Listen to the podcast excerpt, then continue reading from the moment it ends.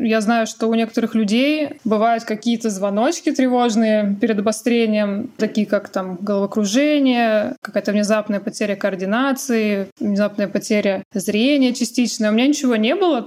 Весь ход рассеянного склероза — это постепенное разрушение нервов. Нужно постараться сделать так, чтобы заболевание не мешало привычной жизни человека, чтобы не ухудшало в этом плане качество жизни человека. Привет, это подкаст «Прием».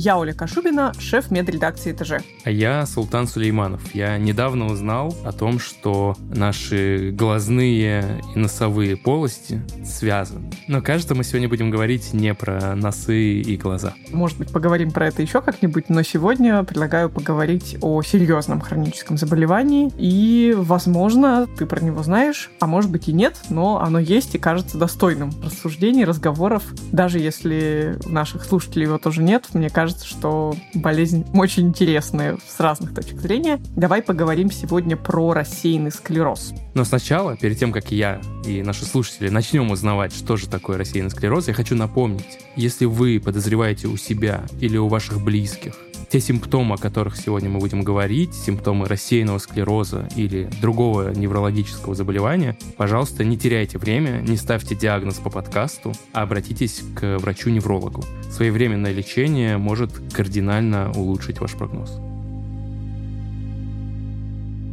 Поговорим сегодня про рассеянный склероз. Ты слышал когда-нибудь такое словосочетание? Я слышал это словосочетание, но я понятия не имею, что это такое. В моем представлении эти два слова, они намекают на то, что это околостарческое заболевание, связанное с тем, что ты весь такой рассеянный и все ты забываешь. Ай-яй-яй, нет, сразу мимо, потому что с одной стороны, заболевание редкое, с другой стороны, оно вообще не старческое. Ну, точнее как, люди с рассеянным склерозом могут дожить до старости, но заболевают они, как правило, в молодом возрасте. И, наконец, это какая-то, ну, беда с тем, что так произошло, что почему-то принято было старческим склерозом называть нарушение памяти, хотя даже старческий склероз, нету такого термина в медицине. Это так обывательски называют деменцию, болезнь Альцгеймера, в общем, те заболевания, которые связаны с старческой дегенерацией мозга, нервной системы. А рассеянный склероз, вот это слово склероз, оно путает, потому что оно само по себе означает некое замещение какой-либо ткани в организме соединительной тканью.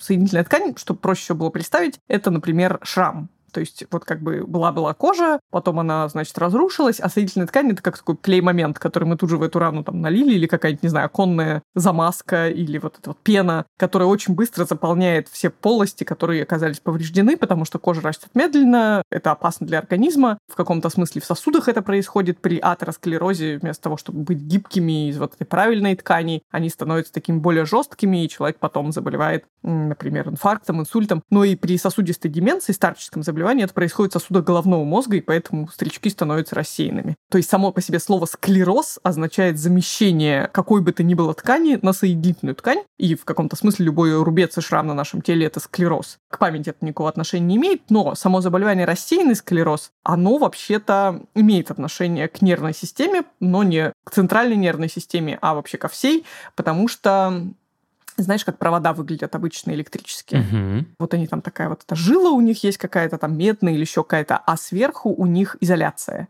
такая резиновая, обычно черная или белая штука, которая вот покрывает их и не дает, во-первых, нам об этот провод дернуть током, во-вторых, не дает энергии убегать через стенки провода, и вот они вот как бы идут как надо. В нашем организме у всех нервов которые длинненькие, у них такая же оболочка есть, миелиновая. Она как бы как раз препятствует трате, рассеиванию энергии, и вот чтобы, собственно, нервный импульс шел только в том направлении, в котором природа задумала. Собственно, эта миелиновая оболочка, она при рассеянном склерозе разрушается. В ней появляются какие-то изъязвления, дыры, как будто как, правда, провод, который оказался с плохой оболочкой, обычно электрический, там, не знаю, лежал под дождем или по нему все ходили, короче, начинает изнашиваться, чего в целом у здорового человека даже в старости не должно происходить. И она, в общем, становится вся изъеденная такой, даже не ржавчиной, а просто она уничтожается. И из-за этого получается, что нервные импульсы кое-где проскакивают. Они вместо того, чтобы идти туда, куда им надо, они вот теряют свою энергию по ходу дела, и поэтому все симптомы рассеянного склероза происходят вот как бы абсолютно по-разному, но так или иначе это как-то связано с нервной проводимостью. И главное, что почему это происходит, это аутоиммунный процесс. Блин, мне кажется, мы чуть ли не в каждом выпуске так или иначе упоминаем это слово. То есть это процесс, который не вызван ни бактериями, ни вирусами, ни какими-то физическими разрушениями нашего тела, а просто наша иммунная система, как и при аллергии, немножко сходит с ума. И в данном случае она почему-то решила, что миелин — это какой-то враг, и начинает разрушать эти миелиновые волокна. Это происходит не сразу, это может занимать годы и даже десятилетия, и, соответственно, чем больше она их разрушает, тем больше симптомов. И никакого обратного пути, к сожалению, тоже нет. То есть мы не умеем синтезировать миелин заново, поэтому весь ход рассеянного склероза — это постепенное разрушение нервов. Мало того, что я узнал, что такое рассеянный склероз, я еще и узнал, что у наших нервных волокон есть изоляция, и она еще может портиться. Фантастика. Ну да, и я сказала тебе, что это заболевание довольно редкое, но вообще-то им как бы в России страдают более 100 тысяч человек, но это все еще считается редкостью. То есть по сравнению с такими заболеваниями, как диабет, гипертоническая болезнь, инфаркты, инсульты и сердечно-сосудистые заболевания, которые к ним приводят, это, скажем так, скорее такой непопулярный сценарий того, как может развиваться твоя жизнь, но при этом супер непредсказуемый, потому что пока выявляются какие-то факторы, которые могут привести к такому странному поведению иммунной системы, но в целом это вообще не очевидно, и ты никаким своим поведением это не можешь спровоцировать. Но, к счастью, ошибки такого рода возникают настолько редко, что, наверное, ты даже не знаешь никого из знакомых людей, у кого такая болезнь есть. Нет, я не знаю таких людей, но нам написала наша слушательница Анна Спицына. Она столкнулась с рассеянным склерозом в очень молодом возрасте, и она болеет уже 7 лет. Мне было 24 года, когда мне поставили диагноз, сейчас мне 32 почти. У меня было одно обострение, после которого я полностью восстановилась, и сейчас она у меня никак, эта болезнь себя не проявляет. К счастью, меня сложно отличить от здорового человека. Я знаю, что у некоторых людей бывают какие-то звоночки тревожные перед обострением, головокружение, какая-то внезапная потеря координации, внезапная потеря зрения частичная. У меня ничего не было. Я прекрасно помню то утро, когда меня просто накрыло сильное головокружение сначала, и потом меня начало тошнить. Вот меня тошнило целый день. И это было такая, ну, необычное состояние, то есть когда у тебя вроде ничего не болит, но все как бы вышло из строя. Я просто буквально там поворачивала голову, и меня тут же тошнило, и у меня не было никакого облегчения. И вот так продолжалось целый день. К вечеру меня уже на скорую увезли в больницу, в неврологическое отделение тут у нас в Новосибирской городской больнице. На следующий день у меня появились онемения в руках и ногах. Ну, когда отлежишь руку или там ногу и не чувствуешь только вот это постоянно, вот это чувство, как будто у тебя подушки на кистях. И еще самое неприятное из того, что было, это, наверное, нестагм. Это такое нарушение зрения, когда глазные яблоки непроизвольно двигаются. У меня это было вертикально, и, соответственно, ни на чем не можешь сфокусировать взгляд, как будто титры вот вечно бегут перед глазами. Вот это продолжалось у меня неделю, и, конечно, это было ужасно, потому что я не могла не ходить нормально, потому что просто координации никакой не было. Не видела лиц там врачей, которые ко мне приходили, там соседей по палате, ну, в общем, это было вот неприятно. Ну, в больнице меня все эти симптомы снимали капельницами. В больницу приезжала три недели, там мне сняли все симптомы. Единственное, что у меня оставалось, когда мне выписывали, это у меня почему-то левая сторона, левая рука и левая нога, они менее дольше проходила, чем с правой стороны. То есть меня выписали, меня немножко еще было не менее. Вот единственный, наверное, синдром, который у меня остается, когда я сейчас волнуюсь или там сильно устаю или что-то вот такое, у меня э, есть такие ощущения в левой ноге, ну, немножко как бы она не бивает, как будто бы, знаете, сзади вот кто-то за икру так вот берет из того, что ты рассказала, выглядело так, что вот у меня появился рассеянный склероз, и побежала моя иммунная система уничтожать мои меланиновые... Мелиновые. Мелиновые. Побежала уничтожать мои миелиновые оболочки. Но звучит так, как будто болезнь прогрессирует очень быстро. Ты еще говоришь, что она такая необратимая, сам себе не выработаешь новый. При этом Анна рассказывает, что все довольно спокойно развивается. В чем подвох? Да, это заболевание не то чтобы за пару лет приводит к инвалидности. В этом, наверное, все-таки коварство, потому что тебе ставят страшный диагноз, и ты как бы ждешь уже, ты, понятное дело, расстроен, но потом проходит год, второй, и ничего не происходит, или какие-то симптомы отступают, потом на, на место их приходит новый. В общем, как будто это вызывает какую-то растерянность. Вот когда мы говорим человеку, что у него рак, да, он, как правило, какой-то себе смысловой ряд сразу же рисует и как-то начинает по-другому смотреть на жизнь. А здесь все непонятно, тем более, что у рассеянного склероза есть несколько типов течения. В зависимости от этого будет понятно, сколько у человека лет в запасе, как хорошо он будет жить эти годы. Короче говоря, на старте, когда только диагноз поставили, как правило, можно ожидать того, что все пойдет вспять. Там первая терапия поможет человеку будет жить еще нормальной жизнью и осознавать, приходить к пониманию, что с ним происходит. Но потом, в зависимости от того, каким образом, по какому сценарию будет разворачиваться ближайшие годы его жизни, будет понятно, какая форма рассеянного склероза у него, насколько там интенсивную надо лечить и так далее. То есть это, к сожалению, такой во многом метод проб и ошибок и наблюдения, и вот все, что разворачивается, все страшные последствия склероза, они разворачиваются довольно медленно.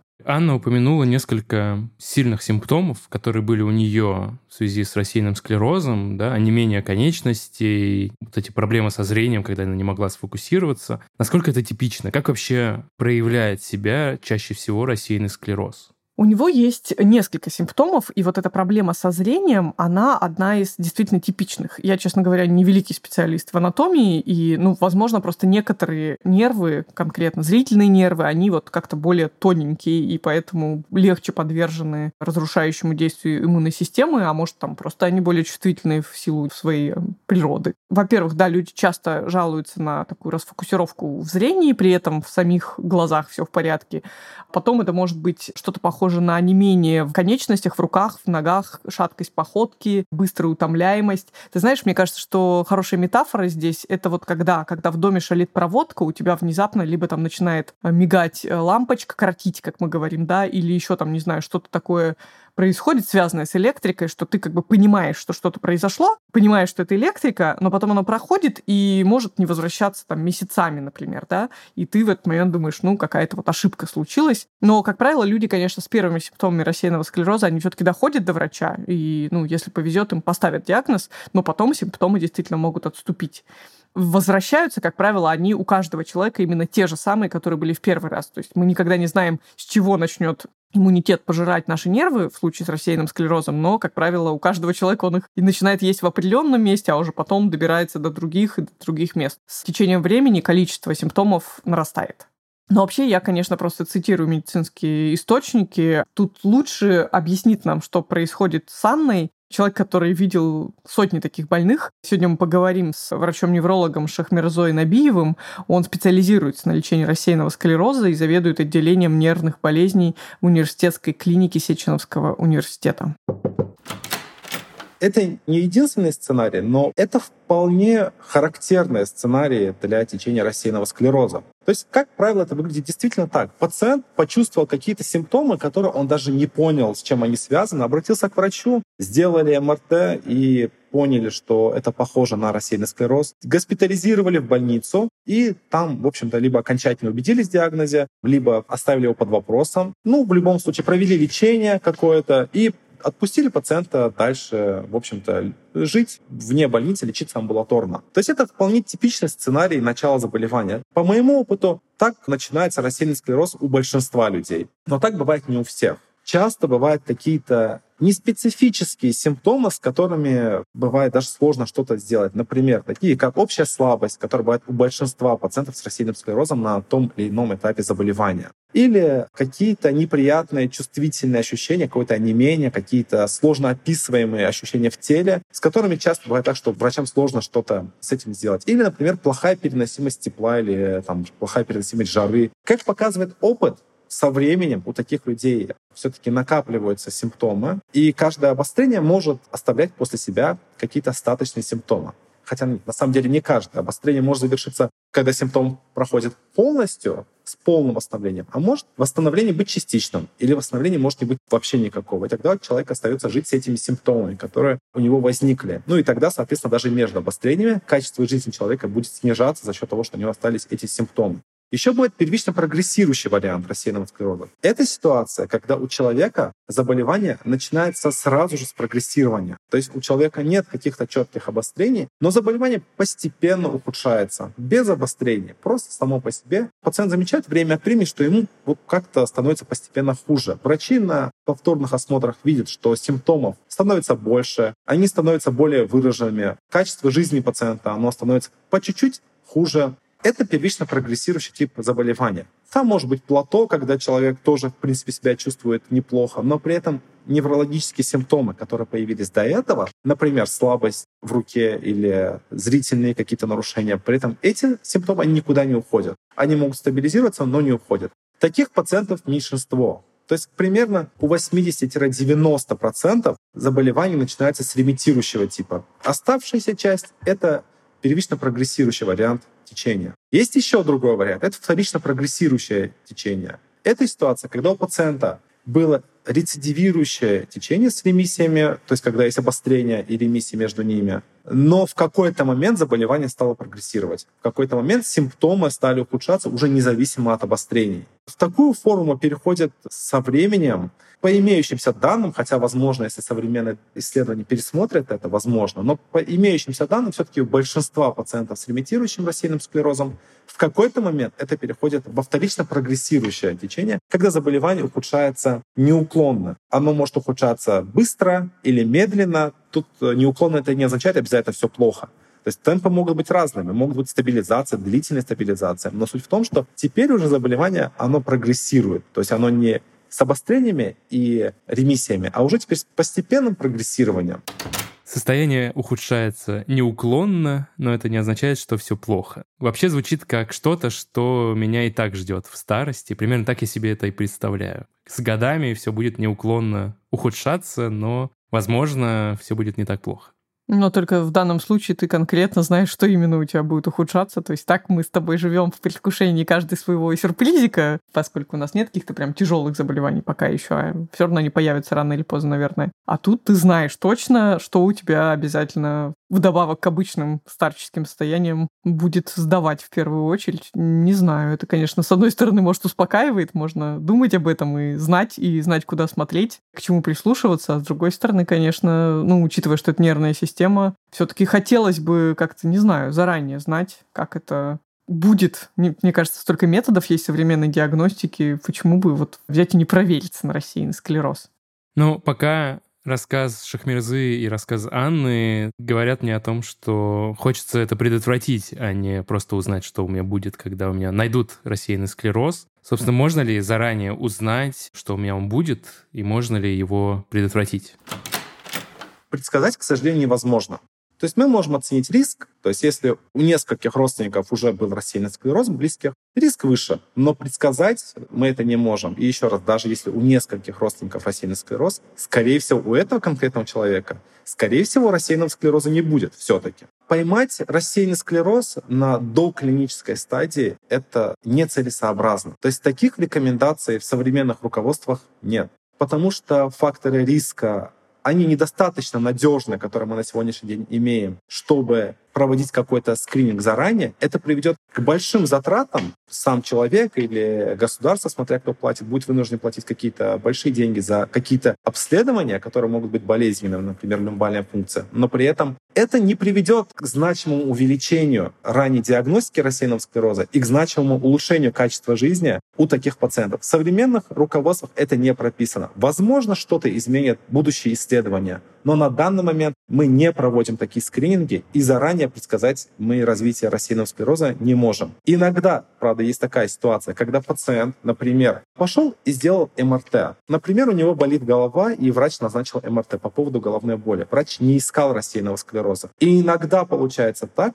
что сделали МРТ, и у пациента увидели очаги, которые характерны для рассеянного склероза. Но при этом диагноза раньше не было. Это немножко другая ситуация. В таком случае, да, мы можем сказать, что мы увидели, вероятнее всего, рассеянный склероз до того, как он еще дал о себе знать. И то такая ситуация, она не называется полноценным рассеянным склерозом. Это называется сейчас радиологически изолированным синдромом. Сейчас еще под вопросом на самом деле, даже если мы вдруг поймали такую ситуацию, мы искали что-то другое, а поймали рассеянный склероз, при этом симптомов у пациента не было, насколько целесообразно лечить такого пациента, это под большим вопросом, потому что далеко не факт, что лечение такого пациента улучшит его качество жизни и поможет продлить, например, активные годы, когда у него нет какого-то грубого неврологического дефицита, когда то есть, пациент активен. Вообще звучит жутковато. Знаешь, я, честно говоря, ну, я видела снимки людей с рассеянным склерозом в реальной жизни. На неврологии была такая курация таких больных, и тоже там была молодая женщина, и, понимаешь, она абсолютно ведет себя, как все мы, ничего у нее такого особенного нет, но врачи как бы говорят о ней, как будто немножко понизив голос, и вот у нее на снимке МРТ есть какие-то вот другого цвета, то ли светлее, то ли темнее, кружочки какие-то, бляшечки на, вокруг спинного мозга, и там у нее вот периодически отстегивается рука. Конечно, если представить себе такую ситуацию, при этом у человека нет никаких симптомов, и он не знает, что он болеет, вот это вот случайная находка, и врач, который смотрит и, наверное, думает, а сказать ему или не сказать. Ну, потому что, может, я ему сейчас подарю еще, не знаю, пять лет счастливой жизни, пока он знать не будет о том, что с ним что-то не то. Может быть, наоборот, это завтра начнется, а у него там завтра, не знаю, может, он пилот гражданской авиации, ему самолет вести. И да, такие, конечно, дилеммы, одна из немногих ярких составляющих профессии доктора. Но давай вернемся к истории Анны и послушаем, как было все в ее случае. Диагноз мне поставили не сразу, хотя он и звучал изначально в качестве потенциальных диагнозов, но выписали меня из больницы с другим диагнозом полинейропатии, но с направлением в центр рассеянного склероза. Мне сказали, что мне надо сделать МРТ и прийти к ним. И вот там мне сразу сказали, о, это наш пациент. Ну, то есть буквально вот, наверное, прошло не больше там месяца-двух. Трудно было принять вот сразу, то есть хотелось какого-то второго мнения врачебного. Я ездила еще в Москву, я была там в Юсуповской больнице на приеме у врача какого-то там известного невролога, и он подтвердил диагноз. И еще я ездила, я лежала даже две, по-моему, недели в Институте мозга в Питере, и там вот прям конкретно, то есть там мне сделали пункцию спинного мозга, и все, подтвердили диагноз. Но мне, конечно, хотелось, чтобы мне кто-нибудь сказал, что нет, нет, это просто какой-то глюк. Для меня это было самое худшее, потому что я, естественно, читалась тут же вот всего самого страшного, что можно было начитаться. Ну, опухоль, хотя бы ее там можно вырезать как-то, что-то хирургически путем, а тут, ну, как бы все, то есть ничего нельзя сделать. Это как просто какая-то бомба в твоем организме. Ну, естественно, я думала, что это все будет прогрессировать безумно быстро, что я у всех врачей спрашивала, через сколько я там стану уже инвалидом. Ну, мне все, конечно, говорили так, все спокойно, будешь лечиться, никем ты не будешь, будешь жить, как все, там, долгую жизнь. Пора поговорить про лечение, но сначала давай отвлечемся на нашу новую традиционную рубрику «Что в аптечке?». Что в аптечке? Что там? Оля, у меня кончились дурацкие лекарственные Лекарства? препараты в моей аптечке, остались более специализированные. Давай копнем твою аптечку. Что там у тебя есть? У меня в аптечке есть препарат, который кажется очень актуален в теплое время года в любом месте в мире. Это препарат мазь под названием левомиколь. Слышал когда-нибудь про такую? Слышал, но я не знаю даже куда и когда ее мазать.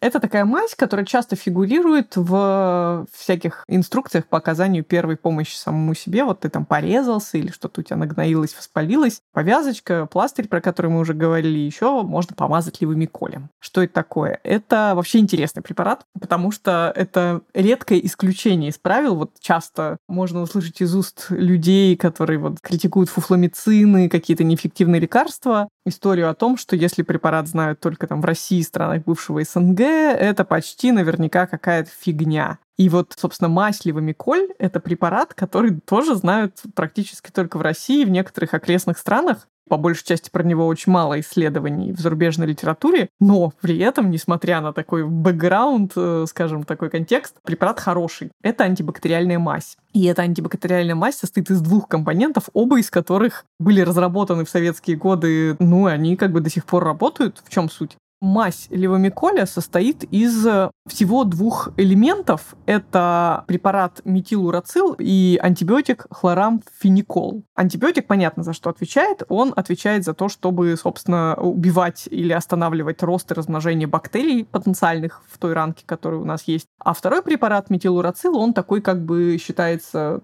стимулирующим заживление ран, то есть он, скажем, направлен на то, чтобы раны поскорее не стало, и, ну, такая своеобразная уникальность левомиколя левомиколе заключается в том, что там у него даже нет вспомогательных веществ толком. То есть, как обычно, добавляют какой-то глицерин, что-то вязкое для того, чтобы мазь получилась, а тут вот основные действующие вещества сами по себе и создают эту мазь. И этого достаточно. Они в этой комбинации очень хорошо работают, при том, что антибиотик хлорамфеникол, он вообще-то ядовитый ужасно, и принимать его внутрь ни в коем случае нельзя. То есть это из тех препаратов, которые были отметены за неэффективностью в качестве антибактериальных таблеток, например. Но при накожном нанесении, в общем, не было замечено никаких реакций у людей, кроме какой-то гиперчувствительности к нему. Но это бывает редко, и, как правило, если ты однажды попробовал левомиколи, у тебя после него там все стало зудеть и чесаться, ты просто его никогда больше в жизни в руки не возьмешь. А если все было хорошо, то удивительным образом он работает, он показал свою эффективность. И тут вот да, мне как бы такая дилемма, потому что я сама всегда стараюсь критично смотреть на препараты, которые там вот почему-то никто не знает за рубежом, и почему-то все исследования на русском языке. Но вместе с тем опыт использования этой мази многолетний говорит сам за себя. Действительно, с ней раны заживают быстрее, ее активно используют в гнойной хирургии, то есть ее прям шматками наносят на марлевые бинты, пропитывают ими рану. Это работает, это останавливает воспаление, инфицирование. Но оговоримся, что мы сейчас обсуждаем только вариант с тем, что мы применяем ее на дому, а значит, говорим только о каких-то совсем мелких царапинках или вот, ну, ранах, скажем, куда сразу попала земля, и поэтому ты переживаешь из-за того, что она может нагноиться. То есть в той ситуации, когда у тебя еще нет серьезных опасений, и опять же, применяем мы ее только до момента, когда, собственно, там прошло несколько дней, и, очевидно, лучше не становится. И вот тогда уже мы снимаем себя медицинский халат и идем в больницу показывать хирургу свою поврежденную конечность, например, или тело, и он уже нам будет говорить, что делать. Но вот, как ни странно, э, ливомиколь хороший советский препарат, который реально полезно иметь в аптечке, если особенно собрался на природу или просто бываешь там часто, и вот есть риски каких-то повреждений кожи. Ты сказала слово антибиотик. И обычно люди из медицины щурят глаза, сжимают губы, стискивают зубы, когда слышат про антибиотики и их применение без показания врача. Здесь это не такой случай? Слушай, это очень хороший вопрос, потому что действительно наш страх часто в чем? В том, что когда мы применяем антибиотики системно, то есть мы их пьем внутрь, да, мы помимо того, что убиваем тот потенциальный гипотетический микроб, против которого мы его принимаем, а его может и не быть в организме, если болезнь, например, вирусная, но так еще мы можем повредить всем другим микробам, хорошим, условно хорошим, которые живут у нас на коже и внутри нас в кишечнике. К счастью, когда мы применяем антибиотики локально, это меньший риск всегда, потому что мы только вместе соприкосновения с ранкой, в общем, наносим этот антибиотик, и даже если какую-то часть бактерий мы безвинно погубим, она слишком маленькая, чтобы переживать из-за этого. Но есть еще другая крайность, Э, связанная с антибиотикорезистентностью, с тем, что когда мы слишком много и не по назначению применяем антибиотики, то мы можем, в общем, научить всех этих патогенов как-то выживать при контакте с тем или иным препаратом. Но в случае с ливомиколем я не нашла никаких свидетельств и никакого упоминания о том, что вот этот хлорамфеникол, который в его состав входит, что к нему вообще какая-то антибиотикорезистентность вообще была замечена. То есть в целом показание простое. Если вы, правда, переживаете, что ваша ранка могла нагноиться, помажьте. Его можно применять начиная с года, даже у детей. Поэтому, ну, как будто бы никаких пока последствий нехороших о нем мы не узнали. И, опять же, применение по показаниям говорит само за себя. Применяйте его именно для обеззараживания каких-то ран, и все будет хорошо. Вернемся к рассеянному склерозу и к тому, как его лечить. Да, и прежде чем мы об этом поговорим, поговорим еще о всяких дополнительных способах уточнить диагноз, то есть то, что, собственно, происходит с пациентом с подозрением на рассеянный склероз, когда он попадает в больницу, ему там проводят всякие обследования. Я бы хотела еще немножко расширить твое сознание и спросить тебя, знаешь ли ты, что такое спинномозговая жидкость? Знаешь ли ты, что в мозгу у нас есть какая-то водичка? Слышал ли о таком? Я думал, это что-то плохое. Надо сливать, если она есть. Э, ну, в некоторых ситуациях, да, бывают состояния, когда у нас как бы высокое внутричерепное давление, спинномозговая жидкость по тем или иным причинам, например, из-за воспаления тех стенок резервуаров, в которых она содержится, она начинает сильно давить. Но вообще это такой отчасти амортизатор, отчасти система канализации нашего головного и спинного мозга. Они у нас оба плещутся в этой водичке, который называется ликвором или спинномозговой жидкостью, излишки плазмы и какой-то вот жидкости и какие-то токсины, которые у нас попадают в мозг, они вот могут с помощью спинномозговой жидкости выводиться из мозга и потом очищаться. Ну и плюс она, как я сказала, несет амортизационную функцию, потому что как бы мозг окружен этой жидкости, а снаружи твердая черепная коробка, поэтому если даже случается сотрясение мозга, то мозг не так сильно бьется об стенки черепа изнутри, потому что у него есть эта подушечка в виде жидкости. Ну и вот, эту жидкость периодически у некоторых больных с неврологическими заболеваниями берут на анализ, то есть делают так называемую люмбальную функцию. Это значит, что делают прокол в области позвоночника где-то в районе крестца, потому что в районе крестца уже нет спинного мозга, он заканчивается раньше, а дальше уже просто канал спинномозговой, и вот туда как можно смело втыкать иголку, чтобы не проткнуть спинной мозг. И, собственно, забирают немножко этой жидкости, ее всего в нашем организме что-то, ну, максимум стакан, наверное, 250 миллилитров, и потом смотрят, какие клеточки в ней плавают, потому что это хороший способ, не отщипывая кусочки от мозга, ну, плюс-минус сориентироваться, что там, например, если какая-то бактериальная инфекция или вирусная, можно найти ее следы в спинномозговой жидкости, вирусы, бактерии и так далее. Люмбальная пункция – это одно из обследований, которое используется у больных с рассеянным склерозом, ну и также старое доброе МРТ, то есть сканирование спинного и головного мозга, благодаря которому мы, в принципе, увидели, как выглядит рассеянный склероз, потому что без него при жизни человека это просто невозможно. Он нигде не проявляется, и человек просто, как можно представить себе в прошлом, ну, начинал плохо себя чувствовать, неврологи это замечали, а потом он умирал, и до этого момента они не могли никак точно верифицировать рассеянный склероз, кроме как по симптомам, по чистоте и по характеру его течения. Ага, про диагностику стало понятно, но как лечиться-то? Лечение направлено на то, чтобы снизить частоту новых обострений, снизить частоту появления новых очагов на МРТ и сдержать прогрессирование заболевания. Сделать так, чтобы новые неврологические симптомы накапливались как можно медленнее, а лучше, чтобы вообще они не накапливались, чтобы вообще не было новых очагов и чтобы вообще не было новых обострений. То есть это то, на что направлено лечение в долгосрочной перспективе. А при первично прогрессирующем рассеянном склерозе лечение направлено на то, чтобы сдержать прогрессирование, чтобы сохранить качество жизни человека на как можно более высоком уровне.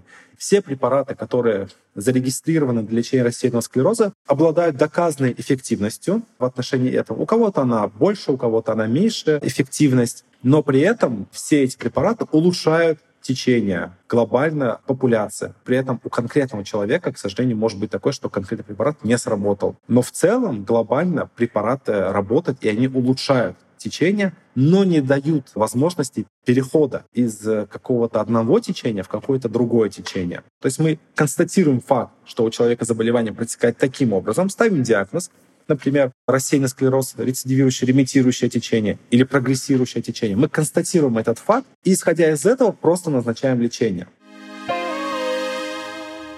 Вообще рассеянный склероз звучит как болезнь, которой недешево болеть. Наверное, от этого еще неприятнее становится его появления. Так ли это, Оль?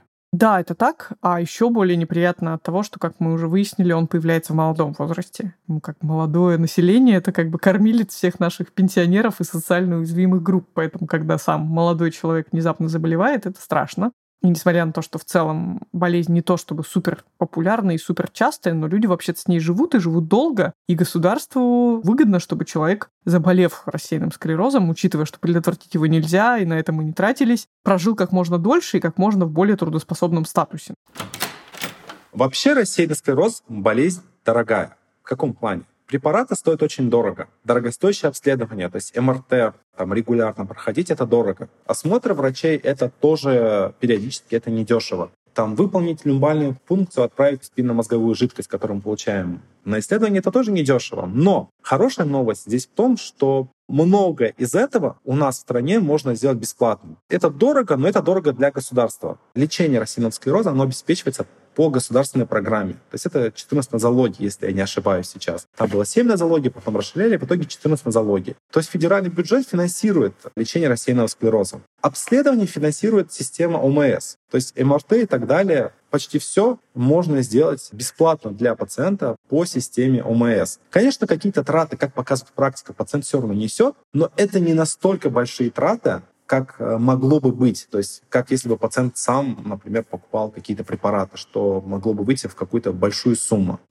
И тут, знаешь, второй раз за выпуск я становлюсь внезапно адвокатом российского здравоохранения. В целом, на самом деле, у нас все не очень плохо в стране с лечением рассеянного склероза, и есть специальные программы которые включают в себя обеспечение недешевыми лекарствами. И этим мы выгодно отличаемся от многих стран, где вот как бы такая редкая патология просто лежит за бюджетами систем здравоохранения. Если только ты найдешь себе какой-то частный благотворительный фонд, который помогает больным, тогда тебе дадут денег. А так как бы это ложится на плечи твои, твоих родственников. И опять же, да, возвращаясь к нашему постепенному развитию болезни, да, у тебя как бы есть некоторое количество лет, чтобы заработать себе денег на лечение стоимость которого явно от года к году будет только нарастать. Но при этом нельзя сказать, что все радужно и идеально, потому что, ну, как всегда, когда речь идет о больших деньгах, государство со скрипом с ними расстается. Есть всякие задержки с финансированиями, задержки с обследованиями, которые там вот сломался где-нибудь томограф, да, и что теперь как бы мы не можем вам предоставить такое обследование. Ну и получается, да, что, конечно, в более выгодном положении оказываются пациенты с рассеянным склерозом из крупных городов, а не из маленьких. И вот все равно, так или иначе, несмотря на все гарантии, которые дает государство на то, что оно поможет, поможет, это все равно бьет по человеку и ну, ставит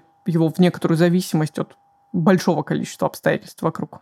Меня почти сразу включили в федеральные списки там людей, которые получают лекарства по льготе. Да, я практически сразу начала получать эти лекарства. В первый год я получала лекарства вот по этой программе, но, к сожалению, через год мне сделали МРТ, это был какой-то дженерик какого-то иностранного лекарства, наш российский. Ну, на МРТ картина была с немножечко ухудшения. И мне сказали, что надо лекарство менять на выбор либо какое-то очередное лекарство по льготе, либо мне предложили в клиническом исследовании поучаствовать. Компания Novartis тогда начинала третий этап исследования своего нового лекарства. Ну и врач мне порекомендовала прям туда. Я подходила по параметрам, ну, она мне прям порекомендовала туда попасть. И вот я уже 6 лет в этом клиническом исследовании. Не знаю насчет конечного срока. Вообще предполагалось, что оно будет как раз где-то 6 лет длиться. Но там сейчас такая стадия уже, когда думаю, что лекарство уже выпущено на рынок. Сейчас уже стадия такого постнаблюдения просто за пациентами. Каждый раз, когда я прихожу к своему врачу, я все думаю, надо спросить, когда конец. Но каждый раз у меня не поворачивается язык, что я боюсь услышать, что типа завтра. В плане лекарств я очень, да, четкий человек, то есть у меня все по часам,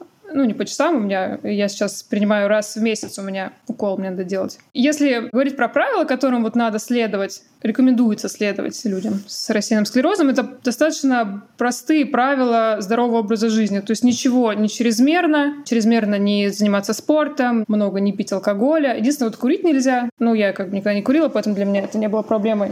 Не рекомендуется еще переохлаждаться и перегреваться, да. Мне сказали, что нельзя под прямым солнцем находиться, загорать. Для меня это было так ужасно, потому что я обожаю загорать, я обожаю пляжи. И я как-то так потихонечку начала выползать на солнце, выползать, ну, вроде думаю, ну ничего, нормально. Нормально и нормально, значит, можно. Как бы не чрезмерно, но вот совсем тоже я не могу отказаться от этого. Не рекомендуются там бани, сауны, это я спокойно, равнодушно к ним отношусь. Но в целом такой нормальный образ жизни здорового человека. Единственное требование — это лекарство. И проходить необходимые там обследования, когда надо.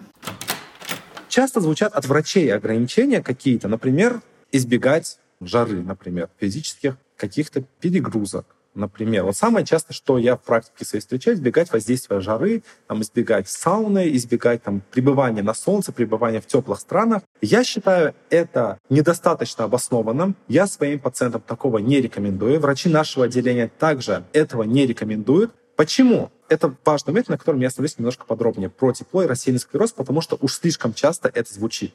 Есть данные, и эти данные достаточно убедительны, что жара может ухудшать состояние, субъективное ощущение какой-то пациентов с рассеянным склерозом. Немногие, но много пациентов с рассеянным склерозом чувствуют себя плохо на жаре. Но при этом жара не оказывает какого-то долгосрочного влияния на рассеянный склероз. То есть нет такого, что человек побудет в теплой стране или он будет ходить в сауну регулярно, и от этого какой-то долгосрочной перспективе у него будет заболевание протекать хуже. Или что от этого у него возникнет обострение. Таких данных у нас нет. Я специально искал когда-то эти данные и ничего не нашел по этому поводу. Если пациент себя чувствует абсолютно нормально на жаре, то есть он может без проблем посещать сауну, заниматься спортом и ездить в теплые страны сколько угодно, если он себя чувствует хорошо. Если пациент себя чувствует плохо, тогда он сам для себя взвешивает, насколько ему это важно и насколько он готов это просто терпеть, насколько качество жизни у него ухудшится от того, что он не поедет в теплую страну, и взвесить это с тем, что насколько оно ухудшится на жаре. Но То есть просто пациент сам для себя взвешивает свои субъективные какие-то ощущения. Но при этом долгосрочное влияние на течение заболевания это не оказывает. Я почти всегда своим пациентам говорю, что заболевание не должно как-то значимо изменять их привычный образ жизни. Да, что-то добавится. Придется периодически проходить осмотры, принимать препараты, проходить какие-то обследования. Да, это нужно. Но менять быту свою жизнь каким-то глобальным образом не стоит. То есть стоит жить так, как э, пациент жил до этого. Ну, нужно постараться сделать так, чтобы заболевание не мешало привычной жизни человека, чтобы не ухудшало в этом плане качество жизни человека. По старым данным, которые были в 20 веке, продолжительность жизни у пациентов с рассеянным склерозом была целом немного ниже, чем в популяции. По современным данным, уже сейчас на текущем уровне развития медицины, неврологии и нейроиммунологии продолжительность жизни у пациентов с рассеянным склерозом не отличается от продолжительности жизни в целом по популяции.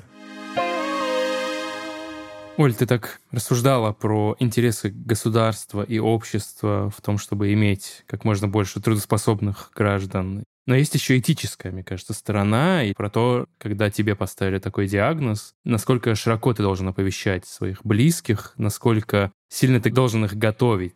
Ты понимаешь, как тут быть? Ты знаешь, мне кажется внезапно, что да. Хотя в целом я не склонна как бы раздавать какие-то рецепты на этику и поведение. Все ведь на самом деле очень просто. Ну, мы с тобой уже обсудили столько болезней, а их еще столько есть. И в целом это какой-то, мне кажется, первоначальный социальный контракт на то, когда мы выбираем, с кем нам жить и с кем нам быть, и кто. Ну, как бы детей мы не выбираем себе, ну, детей мы как бы любим, безусловно, а своих партнеров, родителей во многом. Ну, если уж мы считаем, что у нас хорошие отношения и поддерживаем любые отношения какие-то, то мы как будто всегда по умолчанию понимаем, что в каждого из нас встроена какая-то программа самоуничтожения, что, ну, у кого-то она просто известная, а у кого-то неизвестная. И хотя мы как-то вообще не очень любим говорить про смерти, про болезни, про такие всякие вероятности, всем понятно, что там у старшего поколения вероятность э, заболеть и умереть выше, чем у молодого, но тем не менее, в целом, как бы кирпич на голову может упасть кому угодно. Ну, то есть, мне кажется, когда это к месту, когда вы, не знаю, планируете вместе брать ипотеку на 30 лет, об этом сказать стоит. А если это какая-то ситуация, ну, в которой как бы это никак не влияет и не должно повлиять на отношение человека к тебе, то а зачем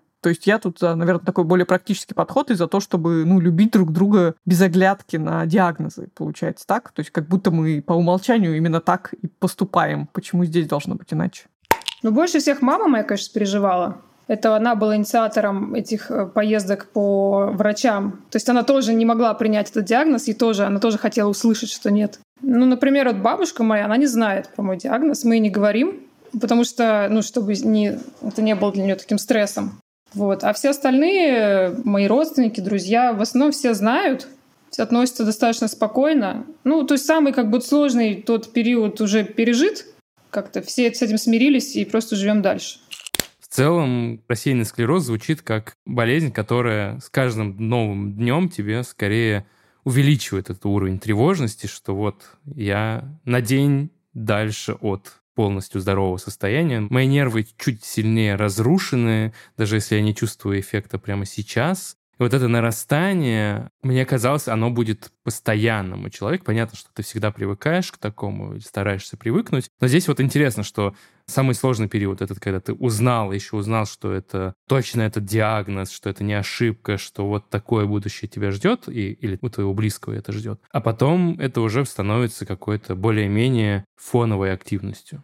Да, наверное, слушай, свойство человеческой психики, оно же в том и заключается, чтобы, ну, более-менее как-то привыкать к чему угодно, но вместе с тем мне кажется, что есть и свои плюсы в том, чтобы действительно знать, откуда тебе прилетит, потому что ты действительно можешь как-то все-таки подстраивать немножко свою жизнь. Может быть, не браться за какие-то большие глобальные дела, я сейчас говорю не про то, что ты не доживешь до их завершения, говорю о той роли, которую ты планируешь в них играть, которые, да, ну рано или поздно тебе придется вот там аутсорснуть, уступить или что-то такое. Не знаю, может быть, строить, если ты у тебя есть дом мечты, строить его не двухэтажным, а одноэтажным. Ну, то есть какие-то, может быть, вполне себе такие совместимые с полноценной жизнью вещи и решения. Может быть, опять же, если у тебя там есть какой-то репродуктивный план, ты хочешь стать родителем, подумать, в каком возрасте ты хочешь это сделать, обсудить это с врачом, потому что, опять же, как мы с тобой знаем, сюрпризы могут случиться у всех в любом возрасте, а у тебя информация очень ценная вещь, твоя информированность ставит тебя в более выгодное положение, чем, возможно, кого-то, кто про свою будущую болезнь завтрашнюю еще пока ничего не знает. Я не просыпаюсь и не засыпаюсь этой мыслью, конечно, что вот я болею. Но иногда, особенно под влиянием внешних каких-то факторов, я понимаю, что я как бы более уязвимый человек, чем люди, которые ничем не болеют. И у меня есть, конечно, некоторые соображения насчет плана «Б». И, например, я вот сменила профессию на такую, которую я смогу работать удаленно, даже если, предположим, я там буду не мобильная или что-то со мной там случится. Что я смогу работать из дома. Главное, чтобы у меня работала голова и руки минимально. Ну и да, я накопление, наше все, сбережения тоже есть. Есть я не живу как бы одним днем, что хо-хо, гуляем на все абсолютное ощущение, что мне просто везет, потому что истории, наоборот, исключительно негативные. Вообще у меня есть э, такой подход, я стараюсь как можно меньше, вот э, я ни на каких форумах не сижу, я в группах никаких не состою, то есть я стараюсь максимально абстрагироваться от этого, то есть необходимую мне информацию какую-то я беру, но вот я туда не влажу, потому что там обычно, конечно, истории прям совсем плохих болезней, когда течение очень агрессивное, и вот в Центре рассеянного склероза таких видела тоже пациентов, тоже совсем молодых, кто уже приходит с палочкой, там, с родителями помогают, вот. Ну, поэтому у меня полное ощущение, что это мне почему-то просто везет. То есть у меня нет более легкого отношения болезни у меня нет. Я понимаю, что очень как бы опасная такая болезнь, и в любой момент она может бахнуть. Это еще один эпизод, в котором я ничего не знал о болезни, и меня сначала напугали, тем, какая она страшная, тяжелая и неизлечимая и все остальное, а потом как будто успокоили, что ну да, это страшно, это непредсказуемо, ты даже не можешь отдалить или приблизить ее появление, но и это не превращает твою жизнь в какой-то совсем новый кошмар, который про все остальное забываешь, ты вынужден жить вокруг этого рассеянного склероза. Ой, да, я надеюсь, что хотя бы до момента, когда болезнь перетекает уже в тяжелое состояние, да, можно, во-первых, как-то прийти к какому-то осознанию, ну и опять же, подстраиваться под нее, знаешь, как будто ты уже опытный, не знаю, игрок в какой-нибудь покер или еще в какую-то игру, и тебе постоянно усложняют условия, то есть говорят, а теперь там одной рукой давай, а теперь с закрытыми глазами, а теперь вот так, ну, то есть звучит, конечно, страшно, но с другой стороны, ты тоже уже к моменту появления этих симптомов тоже становишься старше, опытнее, у тебя появляются какие-то якоря в жизни, какие-то идеи, интересы, ну, то есть, мне кажется, тут великое искусство смиряться с любой болезнью и сживаться с ней именно в том, чтобы учиться подстраиваться под эти изменения, но при этом, наверное, делать все возможное, чтобы они произошли как можно позже. То есть то, с чем можно побороться там, с помощью лечения специализированного, с помощью просто здорового образа жизни, хорошо делать, понимая, что, ну вот да, твои возможности в данном случае ограничены, но, опять же, у нас же есть фактор всегда волшебного какого-нибудь изобретения, которое через 20 лет бахнет, и все будут говорить, о, господи, представляете, в 21 веке, веке люди от рассеянного склероза умирали. Господи, какая дичь. Ну, так же, как от диабета умирали сто лет назад, от туберкулеза. И в этом смысле это, ну, настраивает на позитивный лад то, что сказал Шахмерза про продолжительность жизни, которая вообще такая же, и у тебя вполне есть шанс стать одним из первых людей, которым вылечат рассеянный склероз или остановят его просто вот так вот по щелчку пальцев после одного укола. Это был подкаст «Прием». Слушайте нас на любой платформе, которую вам нравится. Можете слушать каждый новый эпизод на новой платформе, если вам так хочется. Комментарии, отзывы, письма на почту подкаст собака ру. Но не забывайте везде ставить нам лайки на каждой из новых платформ. А если не лайки, то комментарии, отзывы, письма на почту подкаст собака ру. И более того, войсы нашему боту в Телеграме приветствуются как никогда. Ссылку на бота мы оставим в описании. Меня зовут Оля Кашубина. А рядом с тобой Султан Сулейманов. В следующий раз мы поговорим про ревматоидный артрит. 7 лет ровно столько в среднем проходит между дебютом заболевания и встречей пациента с ревматологом. У меня краснеют, отекают суставы и болят. При этом они болят каждый день разные. Сегодня плечо, там завтра колено, послезавтра пальцы рук. В общем, абсолютно хаотично распределяется по моему организму. В момент обострения довольно страшно выглядит сустав. То есть он опух, он красный, но если он прошел, то на следующий день он будет как обычный.